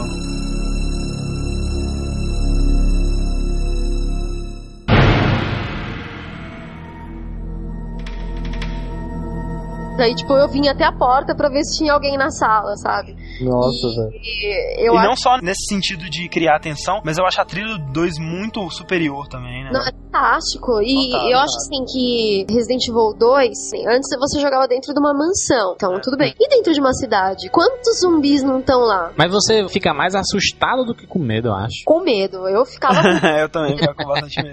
É, eu, De eu- fechar eu os olhos e largar o controle, como é Silent Hill. Chorar. Encolhido no canto da sala chupando o dedo. líder na janela, meu. Ah, que, é. que passou, eu falei pro meu irmão, vai você. Eu Passei o controle e falei, vai você, eu não vou. No 4, Jandir, você acha que o medo de Resident Evil volta, assim? Eu acho, eu acho. Não sei se é porque eu, eu passei muito tempo sem jogar Resident Evil, mas quando eu joguei o. Na verdade, eu virei um frouxo, né, cara? Com essa geração mais nova aí. Eu fico com medo de tudo agora, cara. O Silent Hill 3, 4, eu não. Ah, não- mas Silent Hill é tenso. Silent Hill não é brincadeira não, cara. Silent Hill, o negócio é outro. Eu joguei o Resident Evil 4, aí o André também, né? Mas assim, é, pela minha experiência, pelo menos, questão de medo mesmo, a parte que eu tive foi quando você chega na ilha e tá naquele laboratório, sabe? É, a Aquela... única parte que, tipo, meu Deus, cara, deu vontade de parar de jogar Agora- tanto medo. Mas tu reparou que o comentário que tu fez aí, tu ficou com mais medo quando ele entrou no laboratório? Então o Resident Evil funciona muito mais quando ele tá na claustrofobia, né? Tá Isso, dentro de algum certeza. lugar. né? É, mas é isso mesmo, exatamente. É, mas a delegacia é claustrofóbica pra caramba, cara. Também. Que pariu, é é a mansão, né? É, é outra mansão, praticamente. Ela parece um museu, cara. Ela tem É. um aspecto de museu. Ela era, na É, verdade. né? Muito interessante isso. O Shinji Mikami ficou muito satisfeito com o resultado e já tava com um milhão de ideias pra começar a produção e logo em 96 ele já começou, né? E tava planejado pra lançar em março de 97, né, cara? No ano seguinte. Quando eles estavam bem avançados, assim, já na produção, eles olharam e falaram, não, esse negócio não tá bom. E aí eles começaram do zero. Que isso, começaram. Tu sabe o que foi que aconteceu? Puta que pariu. Bem lembrado, André. Puta que pariu. O primeiro Resident Evil 2 que eu comprei foi a versão não acabada. É mesmo, você chegou a jogar, eu não sabia que tinha. Você começa com metralhadora, com bazuca, uma loucura total, não tem fim. Dá pra você colocar truque de munição infinita, de vida infinita, tudo. No começo do jogo, lá. E aí, cara, essa versão não acabada aí, protótipo, né, de Resident Evil, tinha uma história bem diferente e ela foi chamada de Resident Evil 1.5, né? Vários vídeos dela foram disponibilizados na versão DualShock do Resident Evil 1 e lá você pode ver Leon Scott Kennedy, né, o protagonista normal, e Elsa Walker, né, que seria um protótipo da Claire. Ela era uma motoqueira que foi estudar lá, ela era universitária. Essa versão, o cara que vendia pra mim era um cara muito escroto, né? O cara chegou pra mim, cara, ó, Resident Evil 2, o que tu tava esperando? Aí ele chegou lá, ele tava lá com 800 cópias piratas, assim, né, pra vender pra todo mundo. aí aí é o desespero, né? A loucura total, empurra, empurra pra comprar essas. Meu Deus. Quando colocou, fantástico. Acho que não tinha nem apresentação. Não tinha. Não, só dava pra jogar com o Leon. Mas já fantástico, né? Porque já começava logo o jogo sem a introdução nem nada. Começava no pau já correndo, todo mundo atirando, a loucura total. E eu não entendia muito isso, né? Que porra é essa? Depois é que eu vim saber. Bom, então vamos lá, né? A, a história basicamente começa logo em seguida, assim, três meses depois, então, do, do Resident Evil 1, né? Os sobreviventes, né, do incidente voltaram pra Raccoon City, as pessoas não acreditavam neles e tudo mais, e a Jill e o Chris continuaram a pesquisar, o Chris foi pra Europa, né, pra tentar descobrir mais sobre a Umbrella. Pra fazer o Resident Evil Code Verônica. A Jill foi trocar de roupa, né? Porque depois ela, ela vinha pro 3, né? Exatamente. E aí é o seguinte, né, cara? O William Bucking, um dos principais pesquisadores da Umbrella, que trabalhou junto com o Wesker, ele tava desenvolvendo um segundo vírus, né, chamado G-Virus, que foi criado, na verdade, quando eles viram o que tava acontecendo com a Lisa Trevor, né? Eles injetaram tantas vezes o vírus nela, o vírus no corpo dela sofreu uma mutação diferente. E através dessa mutação, o William conseguiu desenvolver esse G-Virus, né? Que seria mais eficiente para criar a arma biológica que eles queriam. Ele não estava satisfeito com a importância que a Umbrella estava dando para ele. E a exemplo do Wesker, ele queria o vírus para ele, só que ele não é tão esperto, né? E aí a Umbrella mandou uma equipe, né, para tirar o vírus dele, porque ela já sabia que ele queria fugir com o vírus. E esses soldados vão recuperar o vírus e acabam atirando no William, né? O William derrubou uma parada lá, os soldados assustam e acabam atirando nele. Pegam o vírus e vão embora. O William tava com a última amostra do vírus na mão e injeta no seu próprio corpo, né? Inteligente esse senhor, né, cara? Não tava mais nem aí. né? Aí aparece uma mutação mais lá na frente, né? Isso. E aí ele começa a sofrer essa mutação com o G-Virus. Quando o, o William ele vai perseguindo esses soldados, né, pelo esgoto e tudo mais, vai matando todos eles e destruindo as ampolas, né, do T-Virus e espalhando elas pelo esgoto. Os ratos vão lá, comem as ampolas e espalham pra toda a população pela água. Pega o cara pra tudo, né, velho? É. Chutou o balde, né, cara? Chutou o balde. Assim como os corvos também, acaba infectando a cidade inteira. E aí, né, Monique, chegam duas pessoas à cidade. Exato, Leon S. Kennedy, que tava indo pro seu primeiro dia de trabalho na. Primeiro dia do cara, né? O cara que isso, ficou né, cara? tratado, vou Sortudo trabalhar pra pra... caramba. Tudo que ele queria era ser Aliás, estagiário, velho, coitado. E a Claire Redfield, que como a gente falou, era irmã do Chris e ela tava preocupada com o irmão e foi atrás dele na cidade pra saber se tava tudo bem. Chegou lá e encontrou o caos, né? Então, É interessante, né? Tipo, caramba, notícias de zumbis, de que caramba, vou lá dar uma olhada no que, que tá acontecendo. Eu não iria, cara. Eu ia ligar, porra. É, eu acho que depois pra ela recorrer aí lá, ela deve ter tentado de tudo, né? Sinal de fumaça, ou- telepatia. Só que a Claire não é uma pessoa qualquer, né? Ela é a Claire, Ela né? é a Claire Claire. Redfield. Olha o sobrenome da mulher, meu Deus do céu. É, até Redfield, né, cara? Os Redfield são, são sinistros, né? Apresentação genial, né? Demais. Dessa vez eles abandonaram a ideia dos atores, né? Viram que. Porque imagina essa apresentação com atores, cara. Isso é uma coisa muito legal, né? como, né? Muito- que nem a do primeiro, tudo bem, mas a, a do segundo, eles têm que correr pela cidade. O Resident Evil 2 é o protótipo do caos, assim, né, cara? Do como seria a cidade se acontecesse isso mesmo, né, cara? Ah, é. É tudo perfeito. E na apresentação não tem muita coisa, muita explosão, tá todo mundo contaminado ali, né? E pronto. É, é legal que o Leon, né, ele chega na cidade e não vê o caos, né? Ele vê uma cidade abandonada, É. Vazia, né? Totalmente vazia, uma cidade também. fantasma, praticamente. E aí, aos poucos, né, vai aparecendo as coisas bizarras. Quem você escolhe jogar, a apresentação é diferente, mas acaba se cruzando perto do final dela, né? Porque é Isso. quando eles se encontram os É, dois. né? É como se assim, vamos supor, o Leon veio pelo norte, a Claire veio pelo sul, e eles acabam se encontrando lá e a apresentação deles se junta. É, e o que separa os dois é um motorista de, de caminhão e combustível. Começa, ele vira um zumbi assim, aí começa a ficar desgovernado e tudo mais, aí tem a explosão, eles se separam. É muito Todo interessante, lado. né? Porque a, a abertura ela vai em partes, né? Vai mostrando uns trechos assim separados. Aparece um cara num posto de gasolina com o braço mordido. E aí depois, né, mais pra frente, depois que o Leon e a Claire se encontraram e tudo mais, você vê o caminhão que você faz a conexão, né? Ah, Esse cara aí virou zumbi. É nessa explosão que separam, né? O Leon fica de um lado da cidade, a Claire do E outro. aí, pra mim, tá o lance mais legal de Resident Evil 2, cara. Essa divisão de cenários, né? De. Histórias diferentes pra cada um dos dois. É o seguinte, né? Dependendo do personagem que você escolher, você vai jogar primeiro o cenário A desse personagem, que seria, vamos supor, se a Claire ficasse do lado esquerdo da, da explosão, né? E aí ela vai passar por uma certa história e tudo mais. Enquanto isso, o Leon tá passando por outra. E depois que você zera com a Claire, você pode jogar essa outra história que o Leon passa. Então, é, eu não sei se eu consegui explicar muito bem, porque é bem complexo, assim. É basicamente assim, são duas histórias que acontecem simultaneamente, entendeu? Porque você tá jogando com um personagem, não quer dizer que o outro esteja parado ou não, entendeu? Ele tá participando de uma história envolvendo ele, entendeu? Que acaba se cruzando depois. Exato, então acabam tendo quatro histórias. E você começa no pau, né? Parte do pressuposto assim, você já conhece como é Resident Evil, chega de introdução, chega de aprender a jogabilidade. Se vira agora, mano. Já começa a loucura total, aí depois. Aí uma coisa bacana, cara, do Resident Evil 2 é que você tá na cidade, né? Então você começa a entrar em determinados lugares da cidade Isso. em si. E logo no começo você já entra no cara que vende armas, né? Ah, é E a primeira tá parada, cara. Se tiver um negócio desse de zumbis, o primeiro lugar que eu vou é onde vende Aí arma. o cara grita assim, né? Stop! Aí, não, não sou zumbi, não. É, tem que falar, né? E é legal o lance da porta, né? Quando você chega na loja de armas, você tem que dar o passo, né? Pro cara. Se você ficar parado, né, na porta sem dar nenhum passo, ele não te vê. Detalhes, detalhes releva. Are you assim. doing?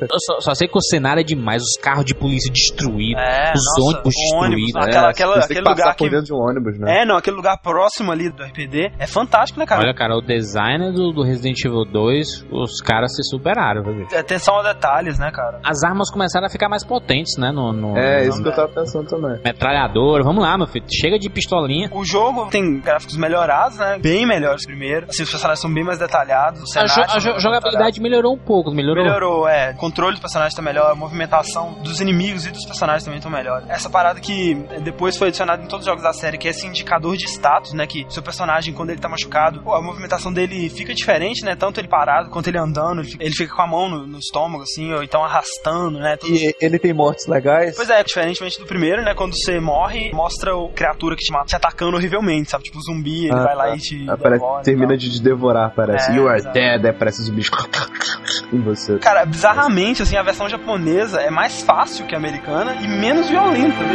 Bom,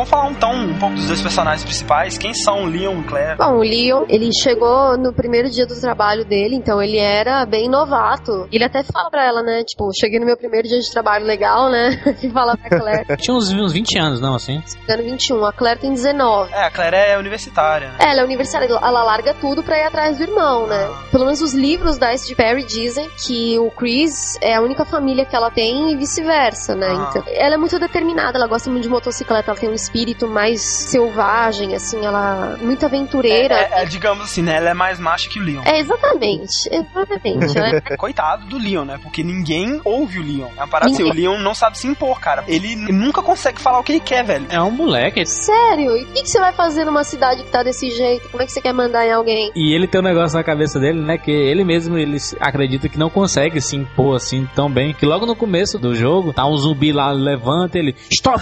Don't move! Stop! Stop! Ele apontando, eu vou atirar, hein? Eu vou atirar, hein, filho da mãe? Mas um- uma coisa que entrelaça a história mesmo é porque no começo do jogo mesmo, quando eles se separam ali pela explosão, eles combinam, né? Vamos lá pra delegacia, né? A gente se encontra É, lá. não, então, assim, é, lá é mais seguro, né? Mal sabiam É. Cara, se eles tivessem montado uma barraca na rua, seria mais seguro.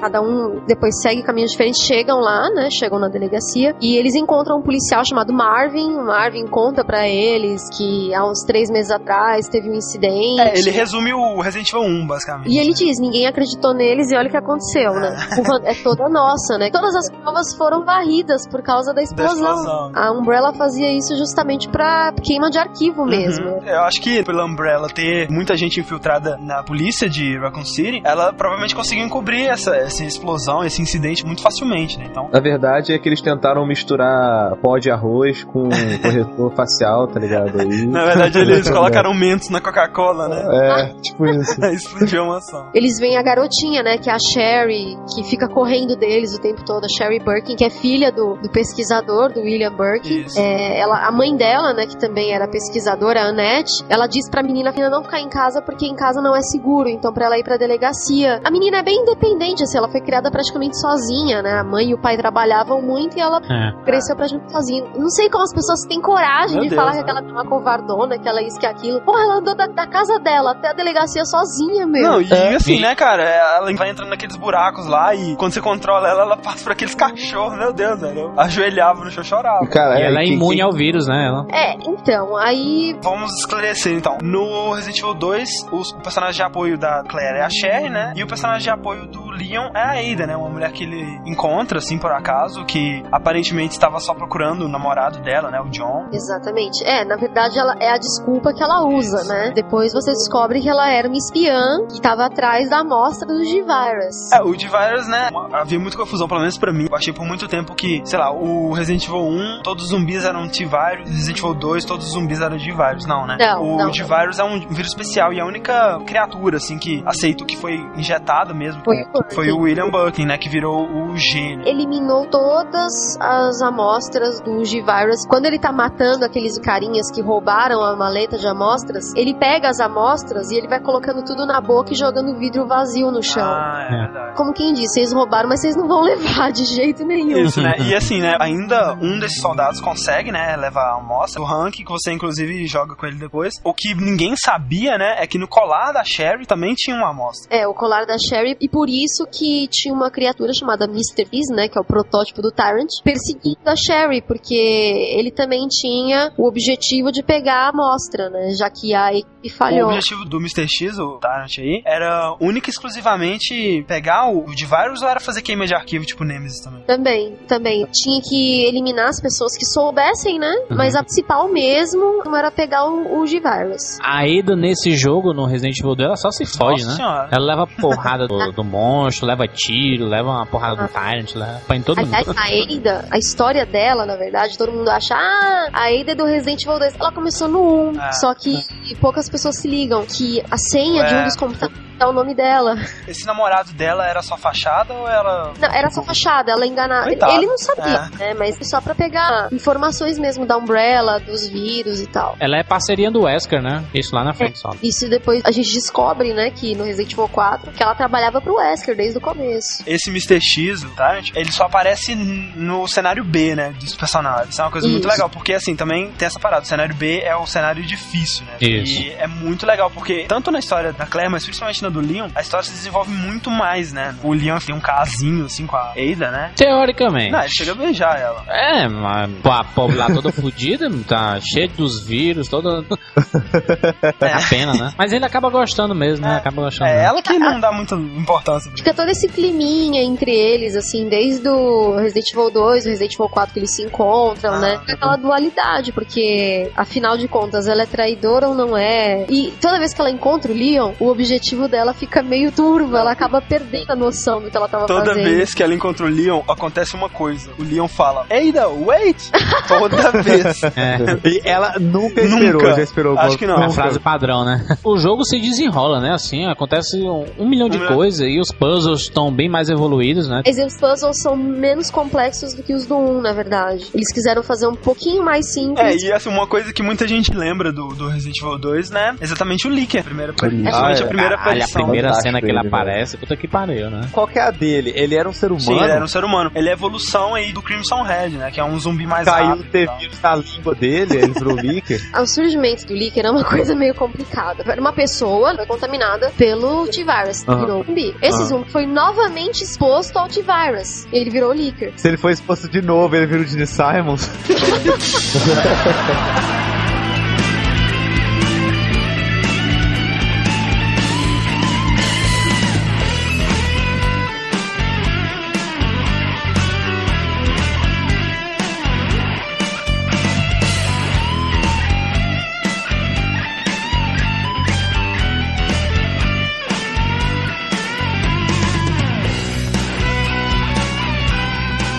vamos fazer de novo aqui então. Qual é o seu momento mais marcante aí? Ah, eu acho o começo. A não, abertura, né? Não, a abertura não, o começo Ah, do tá. jogo. Você já começar logo, meu filho, se mexa, senão você morre. Naquele cenário fantástico, tudo pegando fogo, os carros destruídos, a cidade caos na Terra. E no mundo total. E você, Moni? Eu gosto muito da cena do final que a Claire injeta a vacina na Sherry. Eu acho que aquilo ali, vamos dizer que é o trunfo da Capcom, né, para as próximas histórias da série. Porque há algo nessa garotinha, né, como diz o Wesker. É, uma coisa que a gente não mencionou é que a Sherry ela é infectada pelo Burke, como ela tem o mesmo sangue que ele, ele pode injetar embriões. É, aquela parada, né? O G-Virus, ele, pra ele se reproduzir, ele precisa de um organismo semelhante, né? Tipo, com DNA Exato. semelhante. E aí, como a chefe filha dele, ela aceitaria, né, esse embrião. E aí ela Exatamente. sofreria uma mutação. Já uma pessoa que você injeta e não tem o mesmo código genético, o mesmo código sanguíneo, sei lá, aquele embrião, ele rejeita o corpo e ele sai do corpo, que nem acontece com o cara lá, que, que nem no, no Alien. É, que nem o Alien, que acontece com o Ben e com o, o Irons, né? Na verdade, acredita-se, né, que se ela for a menina do tubo no Resident Evil 5, que ela tem muito mais do que simplesmente o, o G-Virus no corpo. A Sherry é o menino do tubo? É. Falei, a sua Eu gosto da cena que você vai abrir uma porta lá tranquilamente. Quando vai dar aquela ceninha de loading da porta, vem um- uma coisa inesperada, né? Que são zumbis que saem durante Ah, a é. tela de loading da porta de dentro da sala pra cima de você. A minha cena favorita é no segundo cenário, quando você sobe aquela escadinha logo no início e você vê um policial, né, acenando pro helicóptero. E aí Nossa. é muito foda. Né? Chegam dois zumbis assim, ele tá com a metralhadora e aí ele tenta atirar nos zumbis e tudo mais. E aí os zumbis derrubam ele no chão e ele acaba atirando no piloto. Meu Deus, cara, que mira é essa? o helicóptero cai e explode. Demais. Resident Evil 2 popularizou a série, né? Bom, vamos falar do desfecho, né? A Net, né, ela ajuda a Claire, né? A Claire tá tentando salvar a filha dela, mas ela é bem hostil com o Leon, né? E a, e a Ada. Ela atira no Leon. Ela, o Leon também é um espião e que tá atrás do G-Virus. E, e aí é muito legal, né? Porque aí o Leon fica andando o resto do jogo com aquele paninho, né? Parece uma armadura do Seiya. É, o Pablo Leão se fudeu todo, né, cara? O cara foi pra Pois cidade é. pra começar o estágio E dele. aí a, a, a Ada cuida dele, né? E depois a Ada também Tipo toma... assim, né? O Leon provavelmente ia ser, sei lá, o entregador de pizza da delegacia, sabe? O cara que leva café pra galera e tal, no É. começo.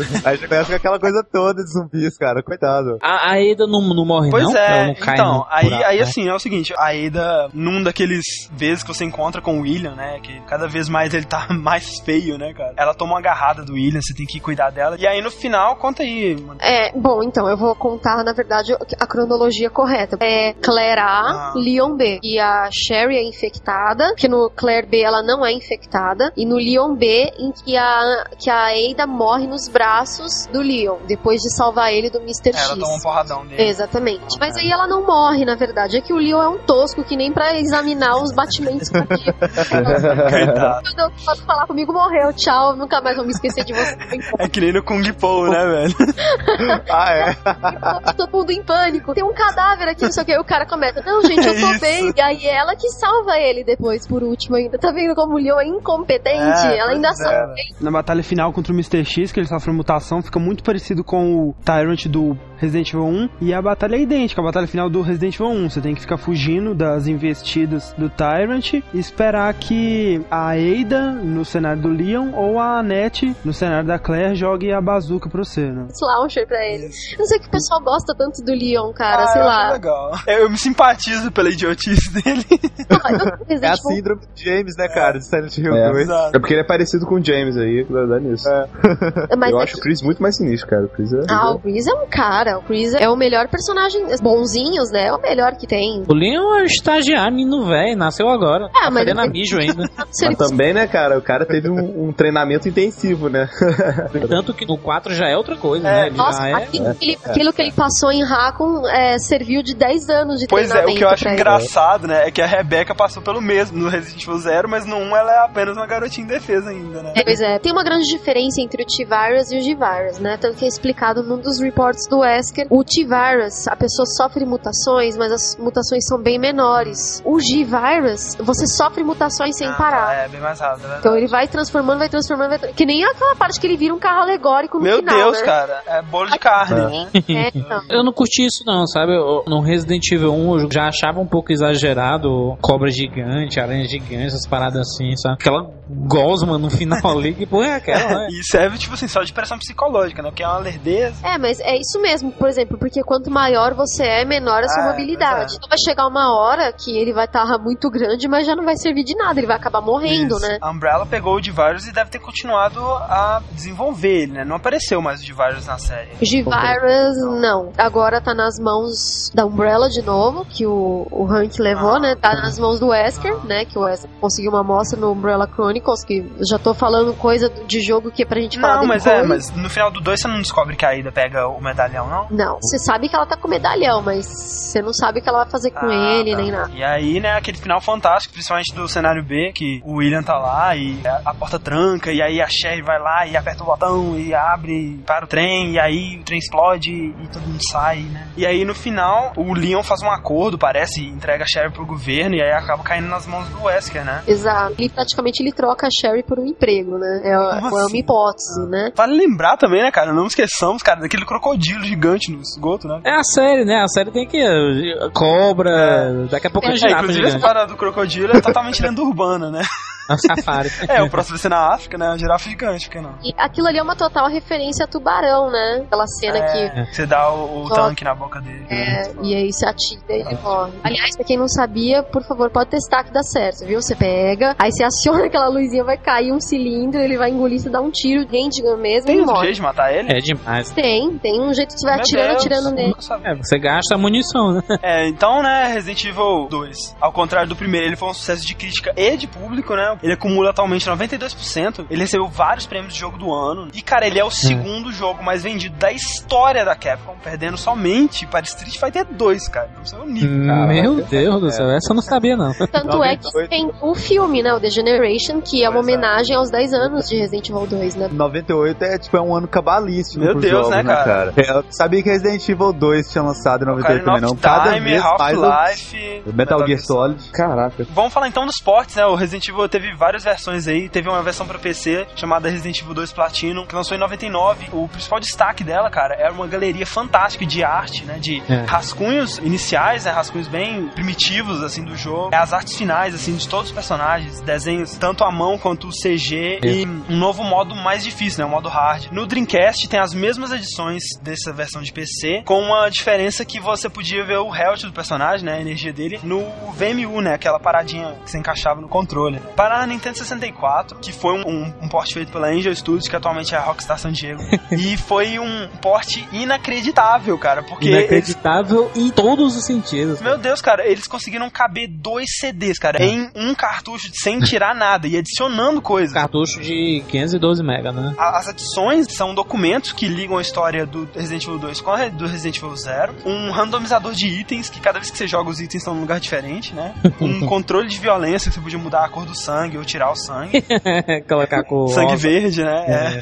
Amarelo. Novas roupas, além das que você já podia pegar no Playstation. É, o som dele eu, eu achava bem melhor do que o do... É melhor, porque é surround. Isso, exatamente. E também tem essa versão que foi lançada mais recentemente pro GameCube, que é idêntico ao, ao jogo do PlayStation preguiça total, né? Há um rumor aí, um rumor forte, que saiu esse ano, hein, de que vai sair um remake, assim como foi feito do Resident Evil 1, do Resident Evil 2 pro Wii. Nossa, isso causou um rebuliço lá no fórum e na, no site, porque a gente postou a notícia, deixando lá, olha, isso é um rumor ainda, não sei o que, não sei o que, não sei o que, é um rumor, falou várias vezes. O pessoal falou... não se esqueça, no final, não se esqueça. É um e o pessoal que falou que a gente passou isso como notícia concreta, que iria sair na Famitsu sobre isso e não saiu. Continua sendo um rumor, mesmo assim, né? Então vamos aguardar, né? Que nem o rumor que dizem que vai ter o Outbreak File 3. Eu acho que com o The Generation, é, de repente eles possam sim fazer um. Seria em tempo, né? Já que tá comemorando.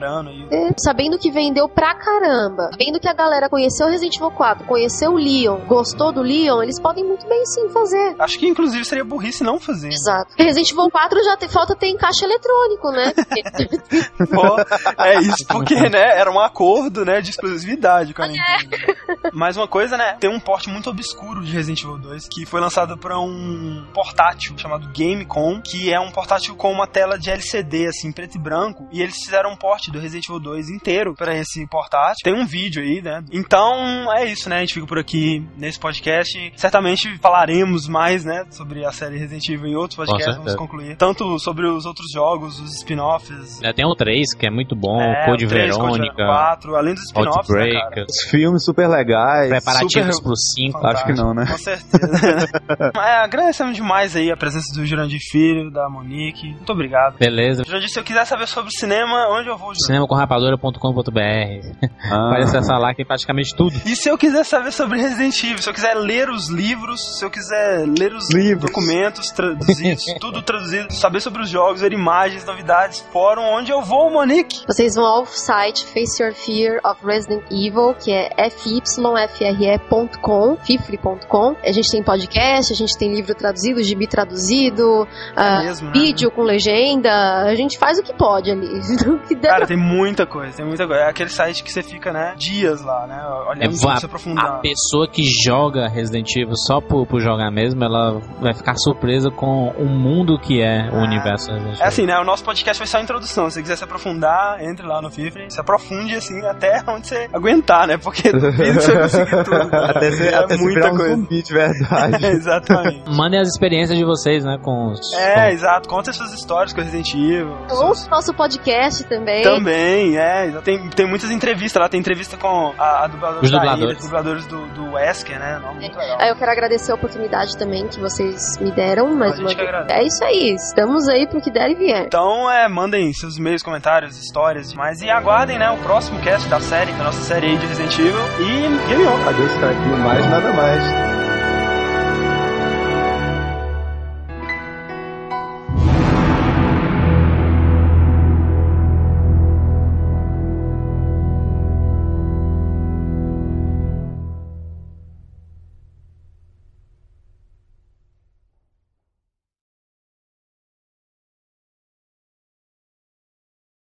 E eu vou gravar, né, já que o Fernando é uma criança irresponsável, que não sabe fazer as coisas direito, né, e ferra todo e tudo quanto é tipo de coisa que se põe em responsabilidade dele. Você está me ouvindo? Não. Ah, achei que eu tava falando sozinho. você sabe que o Fred, ah, você não sabe, mas o Fred foi lá pegar o leite dele. Safadinho. Quem não aguenta bebe leite. Ah, Mas é. aqui. Ah, o que, ó, que, que ó. foi? O que, que foi que você tá falando comigo? Te dei. ah, ah, é, é, nossa, o, o Fernando, né? A gente, assim, tem uma parada muito legal, muito interessante, né? Muito divertida, inclusive, né? Eu acho divertida, né? Enquanto ser humano, né? É, eu, eu acho que, é, inclusive, né? Essas coisas que acontecem, é, você deveria passar um revisor de texto no seu post antes de postar. Obrigado. Pra quê? Ah, tô. Você mandou um e-mail pro. pro. pro. pro- Não. pro- pro- Uh, Você é um inútil, né? Eu sou, velho. Tem muita coisa. Aqui, eu tenho mais, deixa eu ver quantas horas ainda de Resident Evil para editar. Eu tenho ainda. Eu tenho ainda uma hora e meia de Resident Evil para editar, tá bom? Tá bom? A coisa mais fácil do mundo. Tá bom? É, isso porque eu tô desde hoje, da hora que eu acordei, e ontem de madrugada também, tá bom? Porra. Olha, eu- agora eu te pergunto, quanto tempo você teve pra editar esse cast? Que foi gravado Puta. segunda passada. Ah, aqui, deixa eu te falar, deixa eu te falar. Eu acho que eu é... cheguei numa hora errada. Aí, tipo, eu Yeah. participo da parte de filmes e cai fora depois. Não, você pode participar e, tipo assim, você já viu muita gente jogando. É Ah, por... o Fred também não jogou. Não. Eu não sei porquê, É eu não tô surpreso, questão- mas é mais engraçado quando. Aqui, Fernando, vamos brincar de calar a boca, por favor? eu tô selecionando os comments aqui. Você tá comendo também. Sim. Tá achando isso bonito? Ah, velho, aquela velha história do metabolismo, né, velho? Sempre me pega. Bonito ou não, eu tenho que comer, velho. Sabe? É a mesma obrigação. Porra, né? é Você nem essa? queria, né? O que foi, André? Aquela história do bolismo.